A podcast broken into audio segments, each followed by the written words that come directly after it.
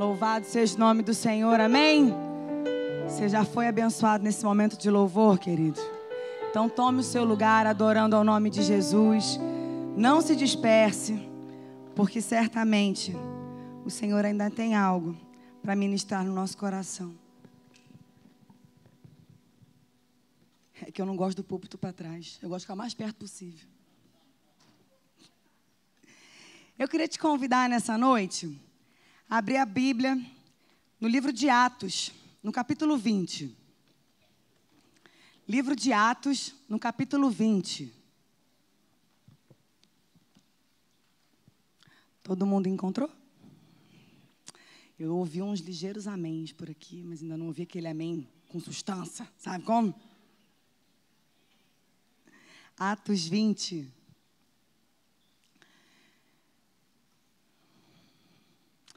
Eu vou ler com vocês do verso 7 ao verso 12.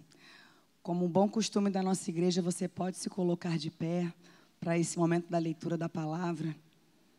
Vamos lá? Atos 20, do verso 7 ao verso 12. Diz assim: No primeiro dia da semana, nós nos reunimos a fim de partir o pão. Paulo, que pretendia viajar no dia seguinte, falava aos irmãos e prolongou a mensagem até meia-noite. Havia muitas lâmpadas no cenáculo onde estávamos reunidos. Um jovem chamado Eutico, que estava sentado numa janela, adormecendo profundamente durante a prolongada mensagem de Paulo, vencido pelo sono, caiu do terceiro andar abaixo. Quando o levantaram, estava morto. Mas Paulo desceu, inclinou-se sobre ele e, abraçando-o, disse: não fiquem alvoroçados, pois ele está vivo. Subindo de novo, Paulo partiu o pão e comeu. E ele, e ele lhes falou ainda muito tempo, até o amanhecer.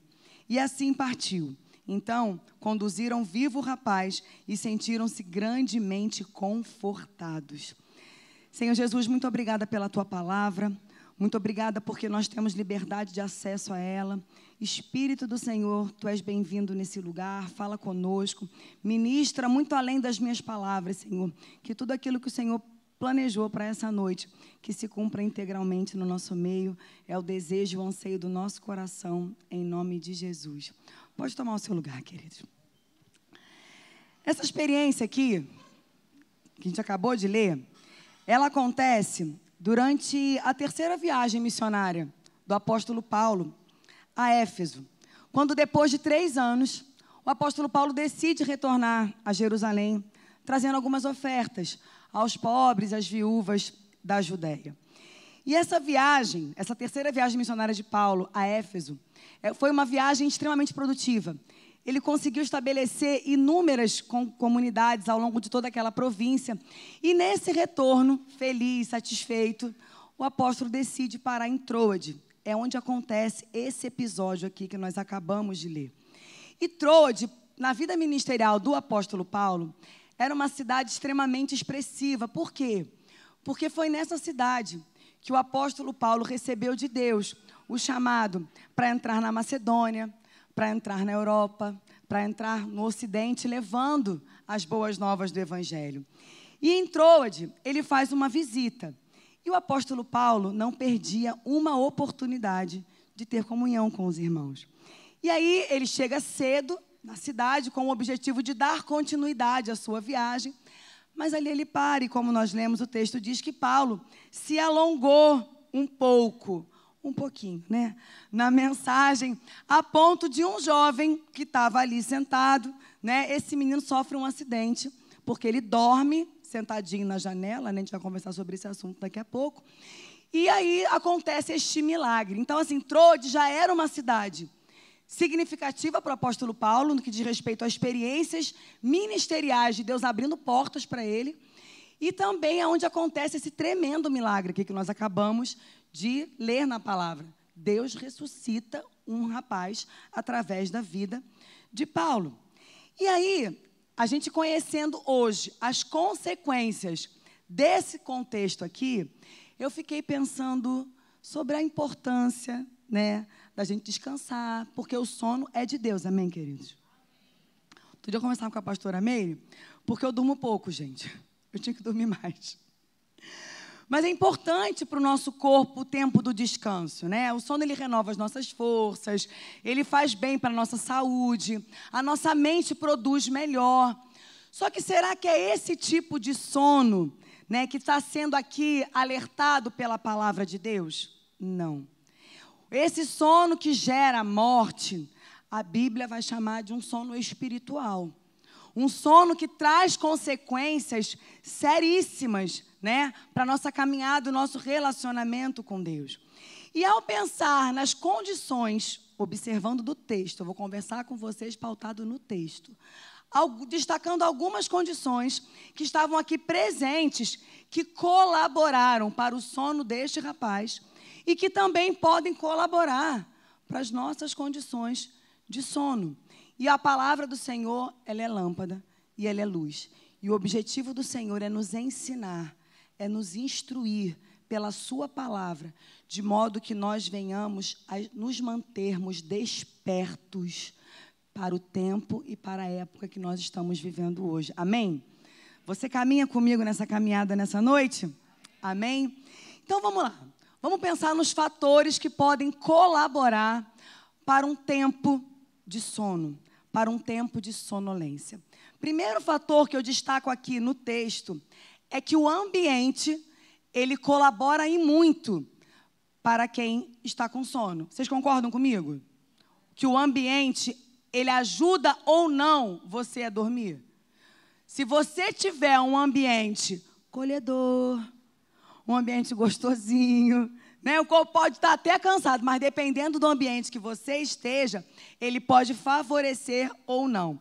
Acompanhe comigo aqui no verso 8. Diz assim: Haviam muitas lâmpadas no cenáculo onde nós estávamos reunidos.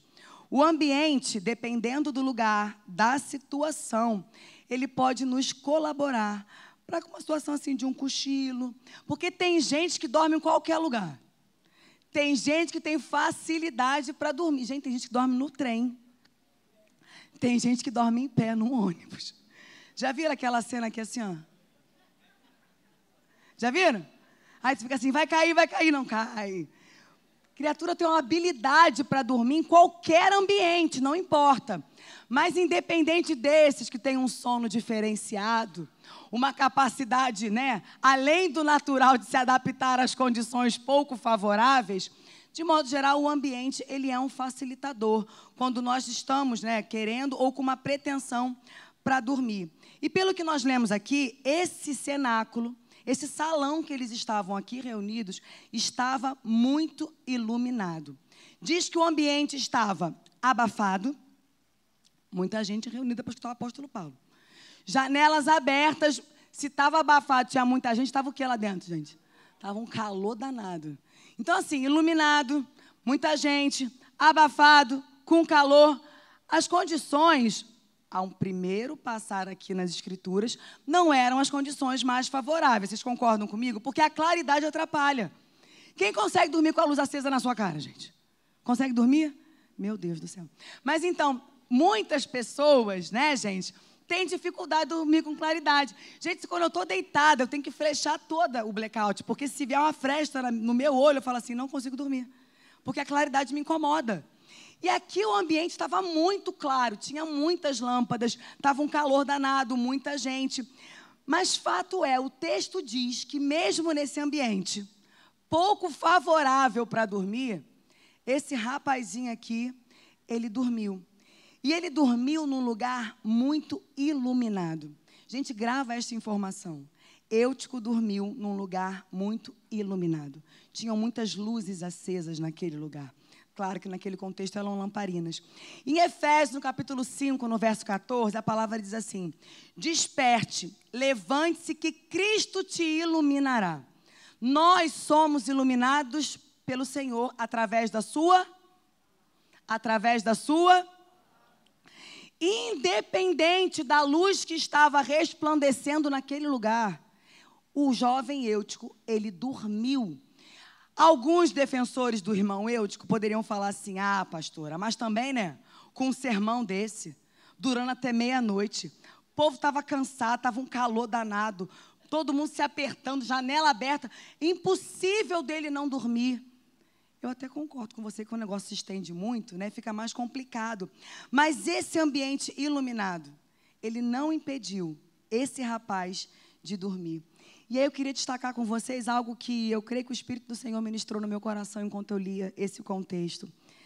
A luz acesa por fora não tem a capacidade de me manter desperto. Eu vou repetir para ver se você me entende. A luz que está acesa por fora, ela não tem a capacidade de te manter desperto. A luz que te mantém desperto é a luz que queima por dentro. Porque se a luz não queimar por dentro, tu pode estar num ambiente mais iluminado, que ainda assim você não vai estar desperto.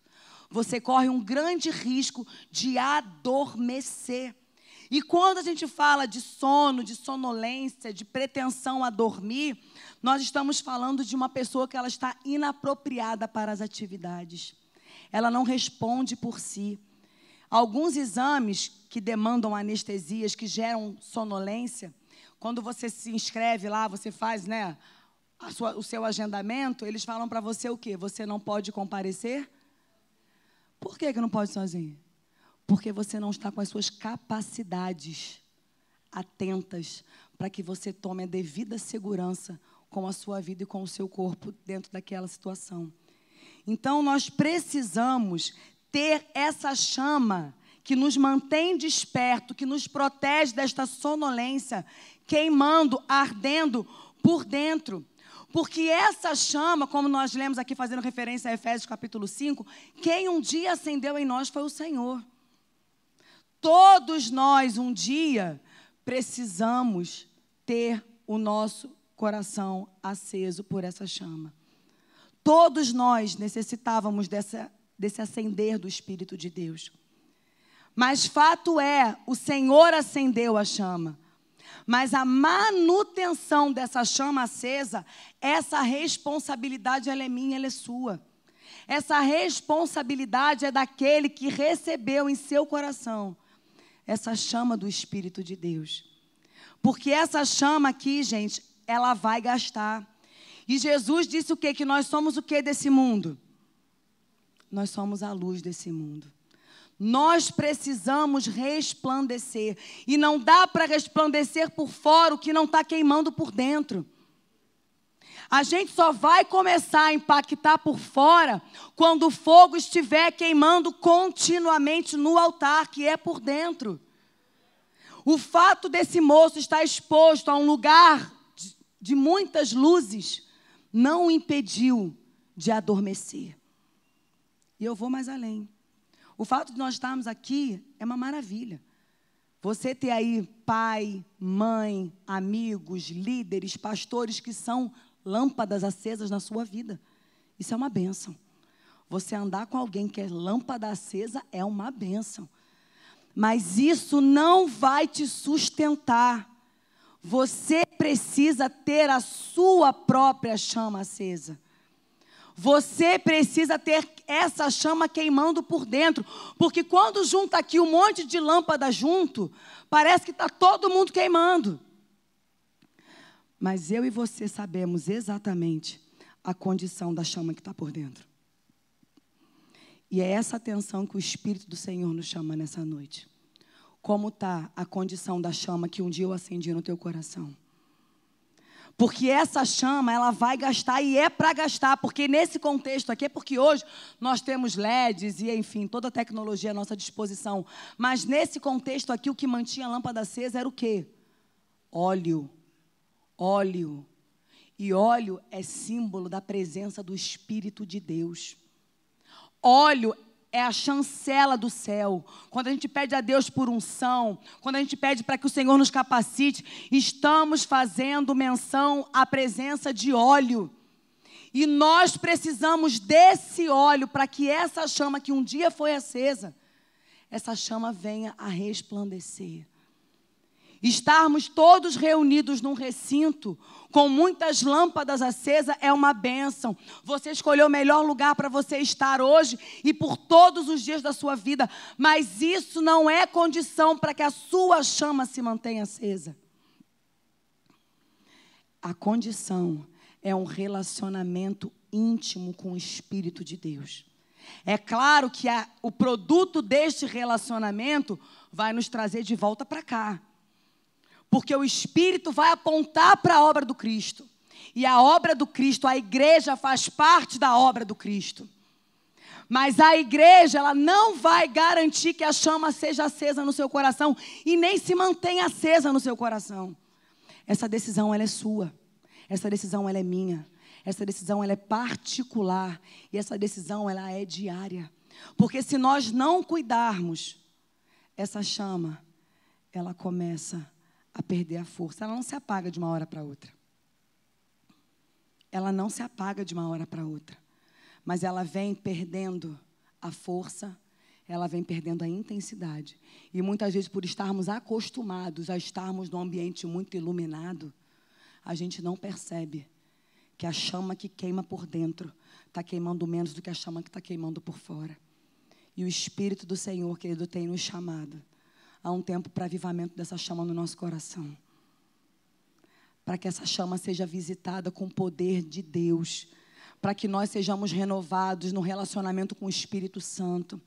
Para que esse óleo que um dia sustentou essa chama aí, numa frequência boa, que ele volte a queimar, na intensidade que ele tem para queimar. Agora, essa decisão, ela é minha e ela é sua. Essa chama, ela precisa ser protegida. Guarda isso. A chama de fora, ela não vai sustentar a chama que tem que arder por dentro. A chama de dentro, essa chama te mantém acordado. Essa chama te mantém acordada. E nós precisamos estar atentos. Dê descanso sim ao seu corpo, mas não durma. Não fica de bobeira, não fica vulnerável. Atente para a importância desse tempo que o Senhor nos tem plantado. Outra coisa que é muito importante, né, além do do ambiente são as acomodações. É importante, né, gente? Essa cadeirinha aí é um problema. O banco é melhor, me ajuda mais. Né? Porque o banco é tão confortável quanto a cadeira? Não é. Isso aí tu encosta logo aquele choque, tu volta para frente na hora. Agora, esta cadeira, ela é mais complicada. Porque as acomodações, elas também interferem. Quando a gente está né, numa propensão, um corpo mais cansado, né? o, a acomodação ela é muito importante. E tem gente também que dorme de qualquer jeito, qualquer lugar, em qualquer acomodação, né? Eu, por exemplo, já dormi de joelho. Não quer dizer que eu seja muito crente, não. Estava tentando ser, inclusive, né? Dobrei meu joelho para orar. Orei sem cessar, gente. Foi até de manhã cedo, dormindo. Quando minha mãe abriu a porta de manhã cedo, eu era solteira ainda. Tava a criatura dormindo de joelho. Eu falei, gente, que acomodação boa para dormir, né? Joelho. Eu falei, ah, Jesus, se eu ficasse acordado, era uma madrugada de poder e grande glória, mas não dormiu. Só dormiu. As acomodações, ela tem um papel muito importante para a nossa propensão a dormir, a sono. E aí, vamos lá. O ambiente estava bem iluminado, não estava? Não estava, gente? Estava. E aí o rapaz, esse mocinho aqui chamado Eutico, ele escolhe um lugar nada comum para se assentar e descansar um pouco. Ele escolhe o quê? Ele escolhe uma janela. Se janela não é lugar para sentar, quem dirá para dormir? Ele se assentou na janela e ele dormiu na janela. E mais uma vez aqui alguém pode levantar a questão para defender o rapaz. Tem sempre os defensores, né? Fala, poxa, mas estava cansado, pastor. O apóstolo Paulo demorou muito nessa mensagem aqui, então ele tinha que se assentar para descansar. O argumento está certo, pode estar tá certo. Mas o fato do argumento estar tá certo não tira dele a responsabilidade das atitudes erradas que ele tomou. A gente, às vezes, pode estar tá cheio de argumento certo e tomar um monte de decisão errada. E aí a gente aprende uma coisa aqui muito importante. Considere os riscos das suas decisões. Considere os riscos das suas decisões. A gente pensa assim: ah, mas eu sou jovem. Sim, o jovem tende a errar mais do que quem tem um pouco mais de maturidade do que ele. Apesar que o negócio hoje também é inverso. Tem a geração do Peter Pan em voga aí que, né? pessoal tá mais velho e quer andar como se fosse adolescente. E aí os adolescentes querem andar igual o povo mais velho. Se cada um respeitar a sua fase, a sua etapa, a gente vai melhor, viu, gente? Né? Passou a etapa, passou o tempo da doideira, passou o tempo da doideira, né? O apóstolo Paulo fala isso. Quando eu era menino, eu andava e fazia coisa de menino. Aí passou, passou o tempo do menino. Aí vira o tempo do adulto. O tempo do adulto não cabe no tempo do menino, amém? E o tempo do menino não cabe na estrutura do adulto, amém? São tempos distintos, com recursos distintos, com necessidades distintos. O alimento do menino não sustenta o adulto. O paladar infantil causa enfermidades. E a alimentação de um adulto nem sempre cabe numa criança. Então, são tempos distintos. Nada como nós sabermos distinguir tempos e épocas da nossa vida. Mas voltando aqui para esse rapaz. Ambiente iluminado, ele não considerou os riscos das suas decisões. Janela não é lugar para se sentar. Lugar nenhum. E eu não estou falando nem de uma casa de terreno plano. Diz que ele caiu do terceiro. Era um prédio. Ele estava num prédio. Como que se senta numa janela? Como que se senta?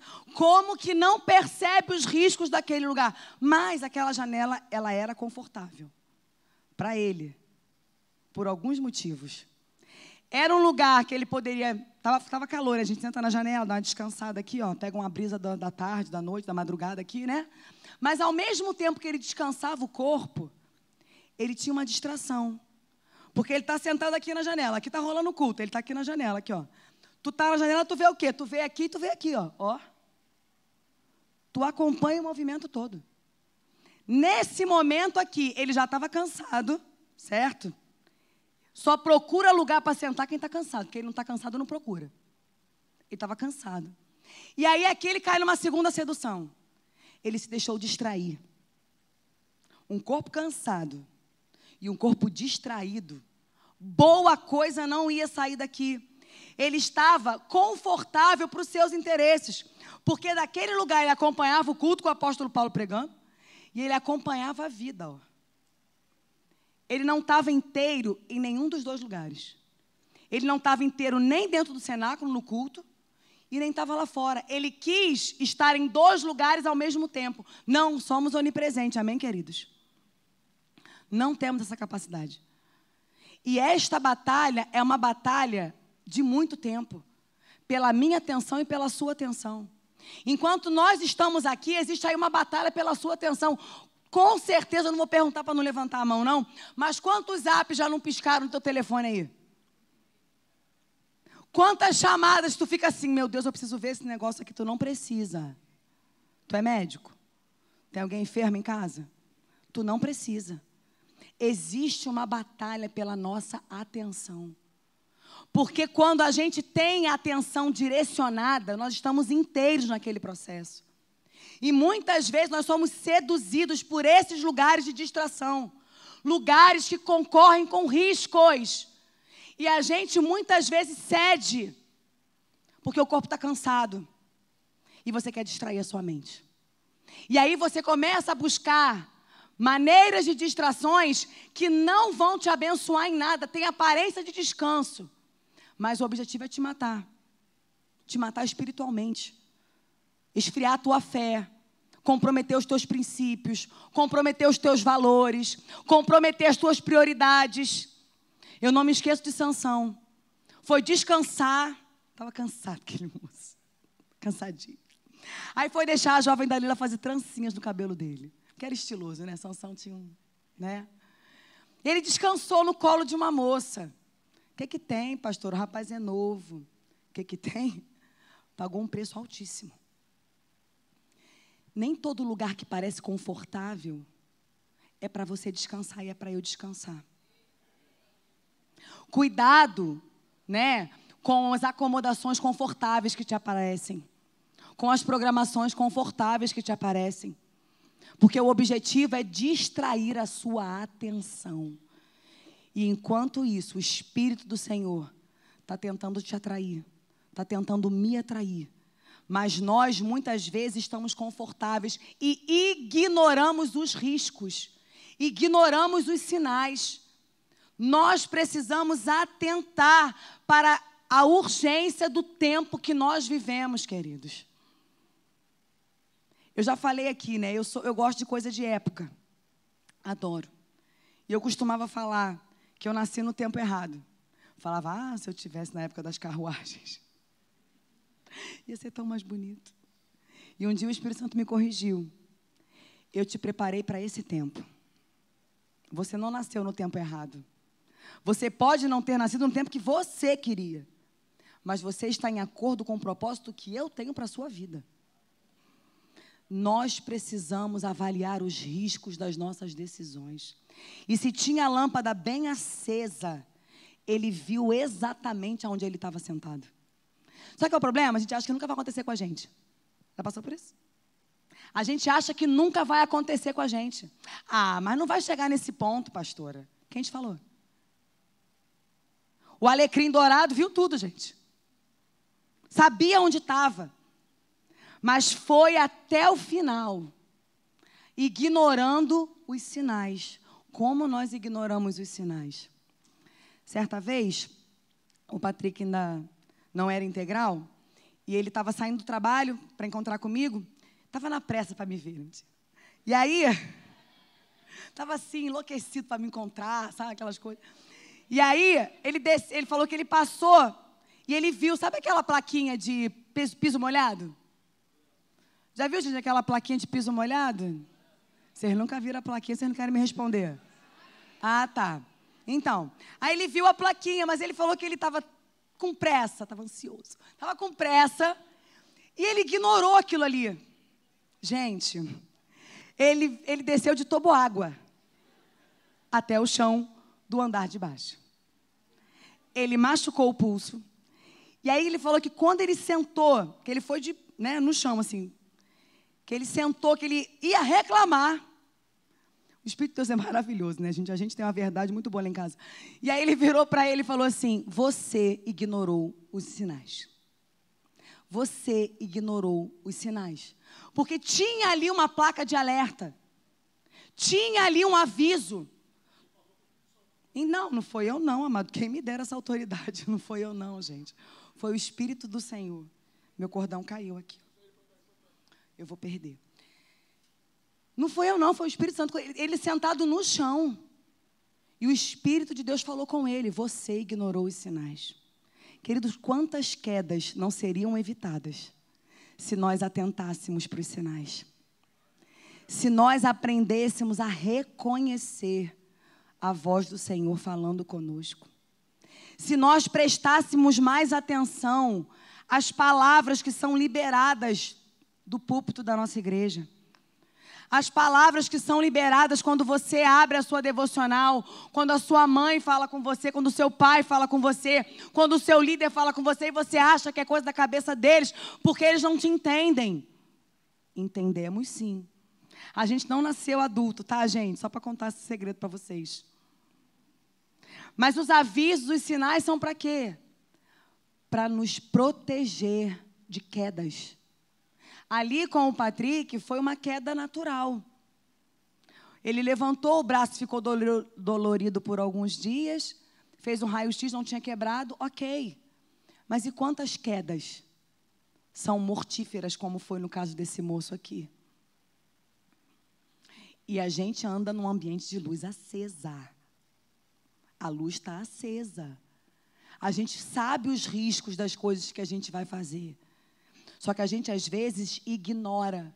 Eu brinquei aqui que ele estava com ansiedade para me ver. Não, ansiedade era verdade. Mas assim, a gente às vezes está ansioso, está focado em um monte de coisa e quer fazer a nossa vontade.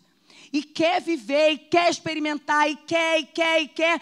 E os sinais estão gritando. Não vá. Anda devagar. Você está numa área de periculosidade. O terreno está instável, cuidado, atenta, escuta. Mas a gente se assenta na janela. A gente ignora. A gente não dá ouvido, a gente finge que não é com a gente. Cuidado com os lugares que vocês têm buscado para descansar. Em Mateus, no capítulo 11, no verso 28, o Senhor nos avisa: Vinde a mim, todos vocês que estão cansados e sobrecarregados, porque sou eu que vou trazer alívio para vocês. É o Senhor quem traz alívio para a nossa vida, querido. Está cansado? Está desgastado? A gente gasta. A vida cristã gasta, também, querido? A vida cristã gasta. Porque se doar pelo próximo, gasta. Sabe, amar o próximo, gasta. Mas esse é o propósito de Deus, porque quando ele diz assim: aquele que crê em mim, como dizem as Escrituras, o jorrar é contínuo. O jorrar é contínuo, a renovação ela é contínua, porque à medida que eu me dou, eu recebo, quando eu me dou, eu recebo. Não fica água parada, não fica coisa sem uso. E é para gastar mesmo, mas é para gastar em processo constante de renovação. Porque quando a lâmpada está acesa por dentro, o Espírito Santo vai falar contigo, tu vai ouvir. Você pode não saber nem de onde veio a voz, mas tu vai saber que é o Espírito de Deus falando com você. Ele pode usar quem ele quiser, ou pode falar no seu coração. Pode trazer à memória aquilo que te dá esperança. Mas a chama, a chama tem que estar acesa por dentro. Para que você possa ser sensível à voz do Espírito de Deus. As acomodações elas importam. Cuidado com a sua atenção. Cuidado com o que você tem gastado mais tempo na sua rotina. Faz uma organização da sua agenda. O que, que você faz durante o dia para que você possa ter a noção exata da onde o seu tempo está sendo aplicado. Quando eu percebo que alguma coisa está me tomando demais, eu já recuo. Tenho pavor de ficar presa seja lá o que for, aonde que a sua atenção está sendo disputada. O Senhor te quer inteiro, o Senhor me quer inteira. O Senhor precisa ser o primeiro, querido. O Senhor precisa ser o primeiro na nossa vida, na nossa escolha, no nosso pensamento, no nosso coração. Essa batalha ela já está em andamento pela minha integralidade, pela sua integralidade. Como eu oro todos os dias, eu peço ao Senhor nessa noite por mim e por você que Ele vença em nós todos os dias. Que Ele me vença todos os dias, que Ele te vença todos os dias. Porque quando Ele vence, nós somos mais do que vitoriosos nele. Porque é tudo por Ele, por meio dEle, para a glória do nome dEle. Não ignore os sinais. Ambiente, ambientezinho favorável, né? Tava bastante luz, estava cheio, estava janelinha aberta, o ambiente. As acomodações também, elas implicam bastante na questão da sonolência. Cuidado, avalie os riscos das suas decisões. Janela, distração, lugar perigoso. Não se coloque em situações de vulnerabilidade. E aqui um outro fator mega decisivo na questão de um sono: o cansaço. Porque quando a gente está cansado, a gente luta com sono. Você luta com sono, gente? Eu luto. Aí eu estou aqui assim, ó, igual uma coruja. Porque se eu piscar, vai. Parece que cola, não posso piscar, eu tenho que ficar assim, ó. Porque o cansaço, ele é uma coisa, né? E diz aqui o texto que ele foi vencido pelo sono. Se ele foi vencido, ele estava lutando, gente. Se ele foi vencido pelo sono, ele estava lutando com aquele cansaço. E quando nós estamos numa luta, ou a gente vai ser vencedor, ou a gente é vencido. Então, a gente pode concluir que Eutico perdeu para o cansaço. O cansaço desse moço, ele venceu ele. E esse jovem perdeu. E quando lá no capítulo 5 de Efésios, quando eu citei desperta, porque Cristo te iluminará, qual era o contexto ali do apóstolo Paulo escrevendo para aquela igreja? Aqueles irmãos, estavam precisando resgatar algumas práticas cristãs que haviam se perdido. E aí o apóstolo Paulo, ele vem, né, com todo amor, escrevendo para que eles fossem novamente despertados pelo Senhor para que Cristo novamente iluminasse aquela nação, para que eles novamente se posicionassem em Cristo e por Cristo. Então ele estava pedindo que esses irmãos aqui resgatassem esses costumes, essas práticas que haviam se perdido. E aqui provavelmente Eutico estava nessa batalha, nessa luta por esse cansaço. E quando a gente luta, quando a gente está numa batalha, a gente cansa, gente, não cansa? Cansa não, gente? Vocês são o quê? Full fighter, essas coisas assim, né? Não? Luta cansa, batalha cansa, desgasta, desanima. E nem sempre a gente consegue vencer rápido, porque quando vence rápido, glória a Deus. Agora algumas vão para a prorrogação. Aí tem a prorrogação da prorrogação. Aí tem a prorrogação da prorrogação da prorrogação. Então o tempo se alarga muito. E quanto mais tempo nós estamos em batalha, e a batalha se alonga, mais tempo nós nos cansamos. E o cansaço, ele vai fazer o nosso nível de atenção baixar. Quando a gente está muito cansado, eu falei que assim, o sono natural, ele tem os seus benefícios. Quando você está muito cansado, você não consegue nem pensar direito, gente. A, o seu, a sua percepção, ela fica comprometida. Você já não tem capacidade de perceber algumas coisas. Quando eu estou com muito sono, às vezes o Patrick vem com umas perguntas para mim, assim, de uns níveis teológicos. Eu falo, Cristo, tem misericórdia da serva. Eu falo, meu amor, eu não estou entendendo a pergunta, quem dirá te responder? Você pode guardar ela para amanhã de manhã? Porque o cansaço, ele compromete a minha capacidade de compreender, compromete a minha atenção. Então, ele vai ficar falando e parece que não carrega a informação, sabe? Aí tu fica olhando e fala, meu Deus, eu não estou entendendo que esse homem está falando comigo, Jesus. Senhor, tem misericórdia da minha vida. E o cansaço, ele faz isso. Ele compromete o nosso nível de atenção. E a nossa atenção comprometida, gente, a gente fica muito vulnerável. A gente não consegue avaliar direito. A gente não consegue perceber as coisas da maneira correta. E muitas vezes nós entramos nas batalhas, nas prorrogações despreparados, com cansaço acumulado, com um nível de atenção totalmente comprometido, totalmente vulnerável, mas está lá dando soco na sombra. Quando nós conhecemos um Deus que é perito em batalhas, um Deus que é senhor de exércitos, um Deus que é um Deus estrategista mas muitas vezes nós estamos tão vulneráveis que a gente busca recurso em tudo. Descanso no lugar errado.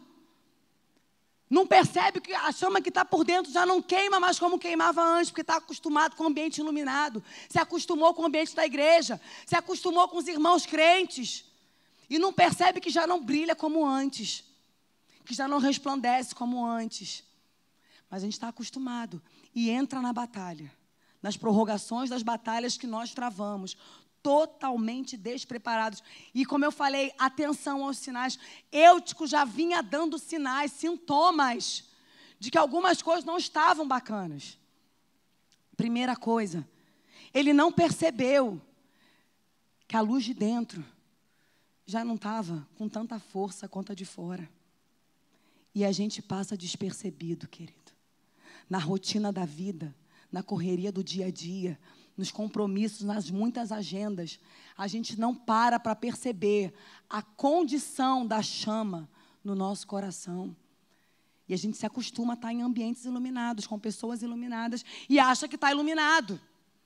Só que a chama do outro, ela não é suficiente para acender a chama do teu coração.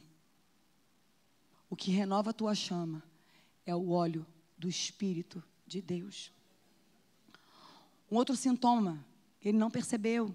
Procurou descanso num lugar inapropriado. Aonde nós estamos buscando descanso? Aonde nós estamos tendo prazer, querido? Quais são as coisas que têm nos dado prazer? É um sintoma, tá?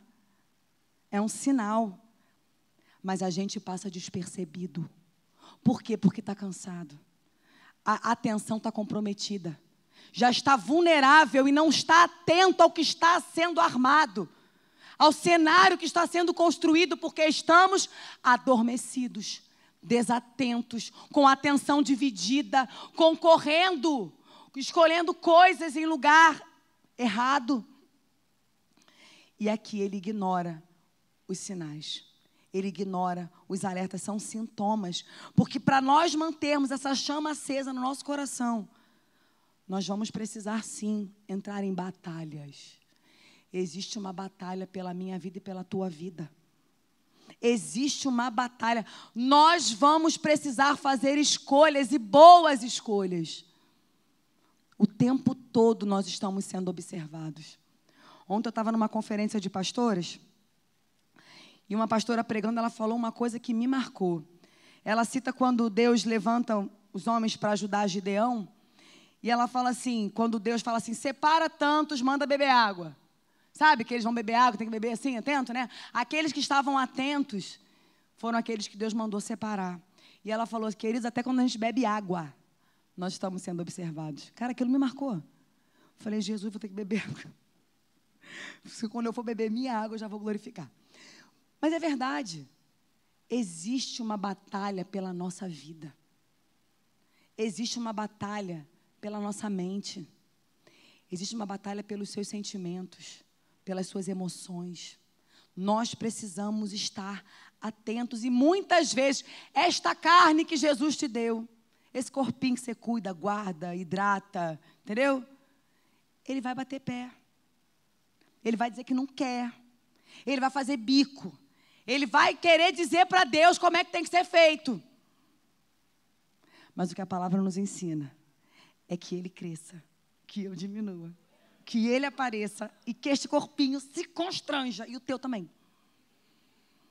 Boas escolhas.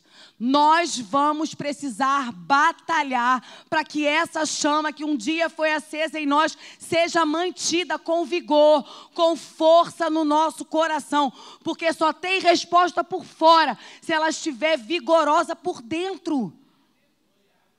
E muitas vezes não somos tão relevantes como gostaríamos, porque o que está queimando por dentro ainda não está na potência máxima do que pode se queimar. E à medida que eu e você nos ofertamos no altar do Senhor, essa chama vai ganhando força. Quanto mais material você oferta a Deus, quanto mais material seu você coloca no altar do Senhor, mais essa chama vai ganhando força. É disso que nós precisamos. Nós precisamos todos os dias nos apropriarmos da verdade do que a palavra diz. A gente batalha contra pecado. A gente batalha contra as hostes do inferno. A gente batalha contra filosofias, contra o sofisma, contra a mentira, contra um monte de porcaria desse tempo. E isso gera esforço. Isso é por esforço. Isso não é sentado na nossa casa com controle na mão assistindo Netflix ou qualquer outra plataforma de streaming que você possa gostar. Não é desse jeito, tem esforço, tem decisões. Ah, Ana, mas não tem nada a ver. Mas pode fazer uma diferença tremenda, pode implicar numa renovação sua ou não.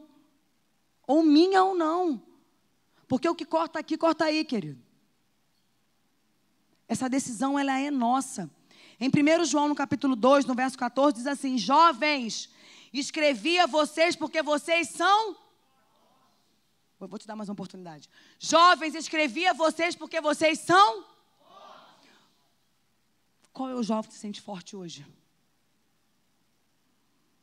Qual é o jovem que se sente forte hoje? E ele continua, em 1 João, no capítulo 2, verso 15 a 17, diz assim: Não amem o mundo nem as coisas que há no mundo. Se alguém amar o mundo, o amor do Pai não está nele. Porque tudo que há no mundo, os desejos da carne, os desejos dos olhos, a soberba da vida, não procede do Pai, mas procede do mundo. Ora, o mundo passa bem com os seus desejos, mas aquele que faz a vontade do Pai permanece para sempre. Vale a pena, moço e moça de Jesus, vale a pena, homem e mulher de Deus, dizer não para os prazeres temporários deste tempo, para que nós possamos permanecer para sempre, porque aquilo que Deus nos dá não é passageiro, a traça não corrói, o ladrão não rouba, é tesouro eterno para as nossas vidas. Atenta, acorda, desperta, que o Espírito do Senhor nessa noite te leve a ouvir a voz dele, que você se volte para tentar a condição da chama no seu coração. A palavra diz que a gente é forte, porque eu sou jovem. O mundo diz que a gente é fraco. Vamos acreditar em quem? Vamos dar crédito a quem? Ao príncipe da mentira? Que diz que você não pode? Que você está lutando para se ver livre desse pecado aí? E os, ah, você não vai conseguir, você vai sim. Sabe por que, que você vai? Porque Cristo se manifestou, pode fazer com toda a obra do maligno. E se está escrito, eu creio, você precisa crer. Nós vamos precisar escolher a quem nós daremos ouvidos. E queridos, esse cenário, isso aqui tem tanto tempo, mas isso é tão atual para as nossas vidas, porque a palavra do Senhor, ela se renova. Ela se renova e ela é aplicável para qualquer fase da nossa vida. E o que é mais maravilhoso é que nós estamos caminhando para o culminar de um tempo. A gente fala muito sobre a volta de Jesus. E Jesus está voltando, querido. Eu não sei se você tem essa esperança no seu coração. Eu não sei se você dá crédito a esta verdade, mas assim, o fato de dar crédito ou não não vai alterar o evento, porque ele vai acontecer. Ele vai acontecer. E quando essas batalhas se apertam, quando as batalhas nos pressionam, a gente pode levantar os nossos olhos para o alto, porque a nossa redenção ela está próxima. Nós somos fortes, nós podemos, porque Ele pode. Ele nos mantém atentos, acordados, renovados pelo Seu Espírito. Nós podemos vencer o maligno, porque Ele já venceu. Que o Espírito de Deus renove a nossa mente as batalhas que nós precisamos batalhar são batalhas pela nossa vida, querido. A gente entra em tanta batalha porcaria que não acrescenta em nada. Que em nome de Jesus, o Espírito de Deus nos desperte para esse tempo. Que o Espírito de Deus nos desperte para esse tempo. Jesus está voltando. Nós fazemos parte, nós cremos assim da geração que vai viver esse processo, sabe, do adornar da noiva, da noiva sendo preparada. Nós ansiamos por esse tempo.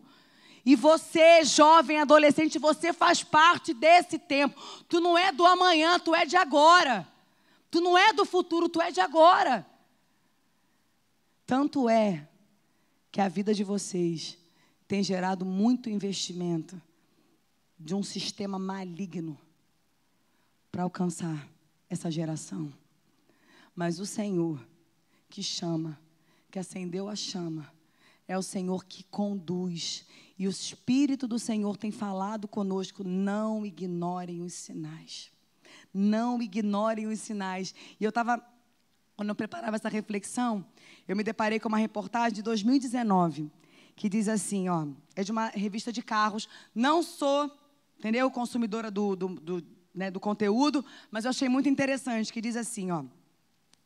É uma revista do ano de 2019. Trazia como título da, da reportagem: Acidente de trânsito, risco é maior perto da casa do motorista. Acidente de trânsito, risco é maior perto da casa do motorista. Dizia que a possibilidade do motorista se envolver num acidente de trânsito é ainda maior depois dele dirigir por um longo tempo, em uma estrada, por exemplo, durante uma hora ou mais, e quando ele já está perto de casa.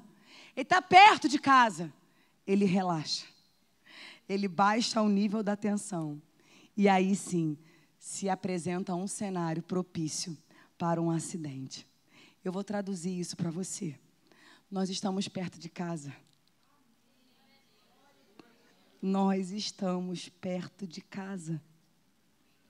Não é hora de você se distrair. Não é hora de você relaxar. Não é hora de você baixar o nível da sua atenção. Não é hora de você ignorar os sinais. Não é hora de você se colocar em situação de vulnerabilidade. Não é hora. É hora de você estar atento. É hora de você buscar a renovação. dessa chama no seu coração. É hora de você se aproximar e pedir que o Espírito de Deus traga esse renovo, esse óleo fresco nesse relacionamento seu com o Senhor. Esse é o tempo que nós estamos vivendo, nós estamos perto de casa. Eu queria chamar o Ministério de Louvor. Nós estamos perto de casa, querido. Tá difícil para você? Você tem travado batalhas para se manter fiel ao Senhor? Batalhas que tem dias que você pensa que isso nunca vai acontecer, de você vencer esse episódio, de você vencer esse processo. Eu quero te convidar nessa noite a levantar os teus olhos para o alto e contemplar que a tua redenção, a nossa redenção, ela está próxima. Nós não seremos vencidos, sabe por quê? Porque nós não caminhamos sozinhos. Você não está sozinho. Isso não é jargão. Nós fazemos parte de uma comunidade de fé. Nós fazemos parte da igreja do Senhor. Você pode se colocar de pé nessa noite? Eu queria orar com alguns nessa noite aqui. Queria orar porque a palavra do Senhor é linda, queridos. Eu amo a palavra do Senhor. E eu amo quando o Espírito de Deus ele abre o nosso entendimento. E ele vai nos dando sabedoria para que a gente possa compreender essa palavra à luz dos nossos dias. Não é atualizar a palavra é compreender o nosso tempo à luz da palavra. É diferente. E eu queria orar nessa noite com alguns irmãos que estão aqui. Eu não sei como foi que você chegou aqui. Eu não sei como está a condição dessa chama no seu coração. Quem sabe você tem falado com Deus, Senhor, eu preciso de um renovo. Senhor, a chama já não brilha mais como brilhava. A chama já não tem mais aquela, aquela força que ela tinha. Mas o Espírito do Senhor, nessa noite, eu creio assim. Ele quer te renovar, Ele quer nos renovar. Para que a chama que brilhe por dentro, ela venha impactar aqueles que estão ao nosso redor. A chama de fora, ela não vai ser suficiente para te sustentar com Deus. O Senhor quer renovar a tua chama aí dentro do teu coração. O Senhor quer renovar esse teu relacionamento com Ele. Tu até vem na igreja, tu até participa do ministério, tu até vem na escola dominical, mas a chama já não é mais a mesma. Você quer orar comigo nessa noite? Sai do seu lugar, vem aqui na frente. Agora de noite tem espaço. Fica no seu lugar, não, vem aqui na frente. O Senhor vai te renovar, queridos. A palavra diz, né? Se hoje vocês ouvirem a voz do Espírito do Senhor, não endureçam o teu coração. Ou quem sabe, você entrou aqui e você tomou um tombo. Fala assim, pastora, caí igual o pastor aí, ó, vim de tobogã no chão. Deus falou comigo. Mas eu estava com tanta ansiedade e eu não ouvi, eu não prestei atenção. Mas o teu lugar é no chão, não, hein? O teu lugar não é no chão, não. O teu lugar não é no chão. O Senhor quer te levantar nessa noite, querido. Ele quer sarar as tuas feridas. Porque quedas machucam. Quedas deixam marcas muitas vezes. Mas o Senhor está te falando: o teu lugar não é no chão. O Senhor vai te levantar nessa noite. E você vai voltar a caminhar com Ele. Porque Ele começa tudo de novo, se preciso for com você. Sai do seu lugar. Não fica prostrado nesse chão, não. Toda acusação do inferno que seja calada pelo poder do nome de Jesus. O Senhor é quem te justifica. O sangue do Cristo é maior do que qualquer acusação do inferno. Em nome de Jesus, escolha a voz do Senhor. Dê crédito ao que ele diz a teu respeito. Quem sabe você também não entrou aqui numa batalha. Tu tá numa luta, cara. E você já perdeu algumas batalhas, mas tu não perdeu a guerra. E você tá cansado, e você fala, pastor, eu tô cansado. Eu já luto com isso há tanto tempo. Eu nem acredito mais que eu possa ser liberto disso, liberta disso. O Espírito de Deus nessa noite quer renovar as tuas forças. Nós cremos na libertação do Senhor, amém? Nós cremos que o Senhor tem poder para te dar vitória. Você não vai perder essa guerra. Essa guerra é do Senhor, é pela sua vida, é pela sua salvação. Sai do seu lugar e vem aqui na frente. Nós vamos orar, queridos. Hoje Deus está falando conosco sobre libertação. Cadeias estão sendo quebradas no nosso meio. Vem aqui na frente. Você não vai perder essa guerra só se você quiser. Mas se você não quiser, vem como você está, porque o Senhor vai te renovar. E nós cremos que nós vamos cantar com você essa vitória. Queria chamar os diáconos aqui na frente, os líderes, para orar. Eu não quero ninguém aqui sozinho. O Senhor está nesse lugar. Batalhas estão sendo travadas nesse altar nessa noite. Mas o Senhor, Ele é maior e Ele é por nós. Eu quero cada um aqui com alguém acompanhando, orando, intercedendo. Se você está aí no seu lugar, você vai estender a sua mão para cá. E você vai pedir a manifestação do Senhor.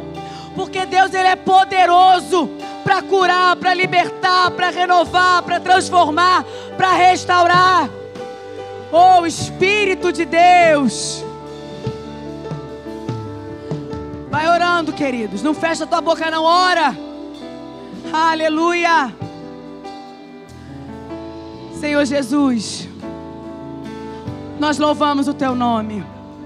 Senhor, nós somos gratos pela tua vida na nossa vida. Nós somos gratos pela tua palavra, Jesus. Nós somos gratos, meu Deus, porque o Senhor deixou para nós, Senhor, para nos orientar, para nos guiar, para nos ensinar. Espírito de Deus, muito obrigada pela tua palavra. Muito obrigada, Deus, porque tantos tentaram destruir essa palavra, mas não conseguiram, porque ela é a palavra do Senhor, é palavra de vida. Oh, Jesus, eu quero te pedir nessa noite, Senhor, por cada um que está aqui na frente. Cada um que nessa noite, Deus, ouviu a tua voz, foi tocado pela tua palavra. Senhor, nós cremos, Senhor, que essa noite é uma noite de uma renovação do Senhor. Que óleo fresco está sendo renovado nessa noite, Jesus. Que relacionamentos estão sendo visitados pelo Senhor. Que, relacionamentos estão sendo tocados pelo Senhor. Oh, o Espírito de Deus vai tocando tudo aquilo que gastou tudo aquilo que desanimou, tudo aquilo que perdeu o brilho, Pai. Nós te pedimos que nessa noite, pelo poder da tua palavra, haja um renovo do céu, haja uma restauração do céu, que relacionamentos sejam sarados, transformados para a glória do nome de Jesus. Senhor, aqueles que entraram aqui, Senhor, no chão, caídos, porque ignoraram os sinais, porque não perceberam os avisos, porque estavam com a atenção dividida. Nós te pedimos nessa noite, Senhor, põe de pé, sara as feridas, sara aquilo que machucou, mas põe de pé de novo, Jesus.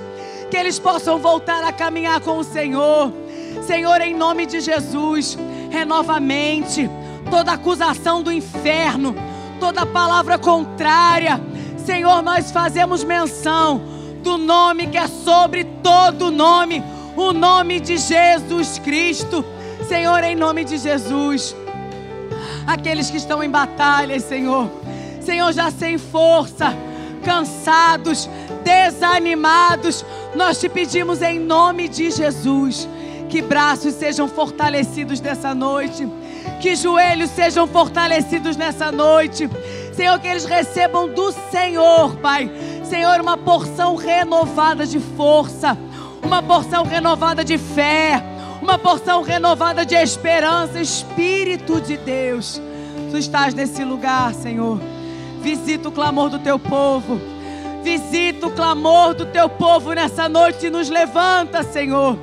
Nos levanta para esse tempo, Espírito de Deus. Nos visita, Senhor. Nós precisamos, como clamou o profeta Bacu, que nós clamamos nessa noite. Aviva-nos, Espírito de Deus. Aviva a tua obra nos nossos dias, Senhor. Visita-nos, Senhor. Nós precisamos, Senhor, do teu toque mais uma vez. Nós precisamos dessa visitação sobrenatural do teu Espírito, Pai. Oh, Senhor, toca as nossas vidas, Senhor. Te manifesta. Rendemos a Ti nessa noite, querido, toda a honra, toda a glória e todo louvor. Em nome de Jesus.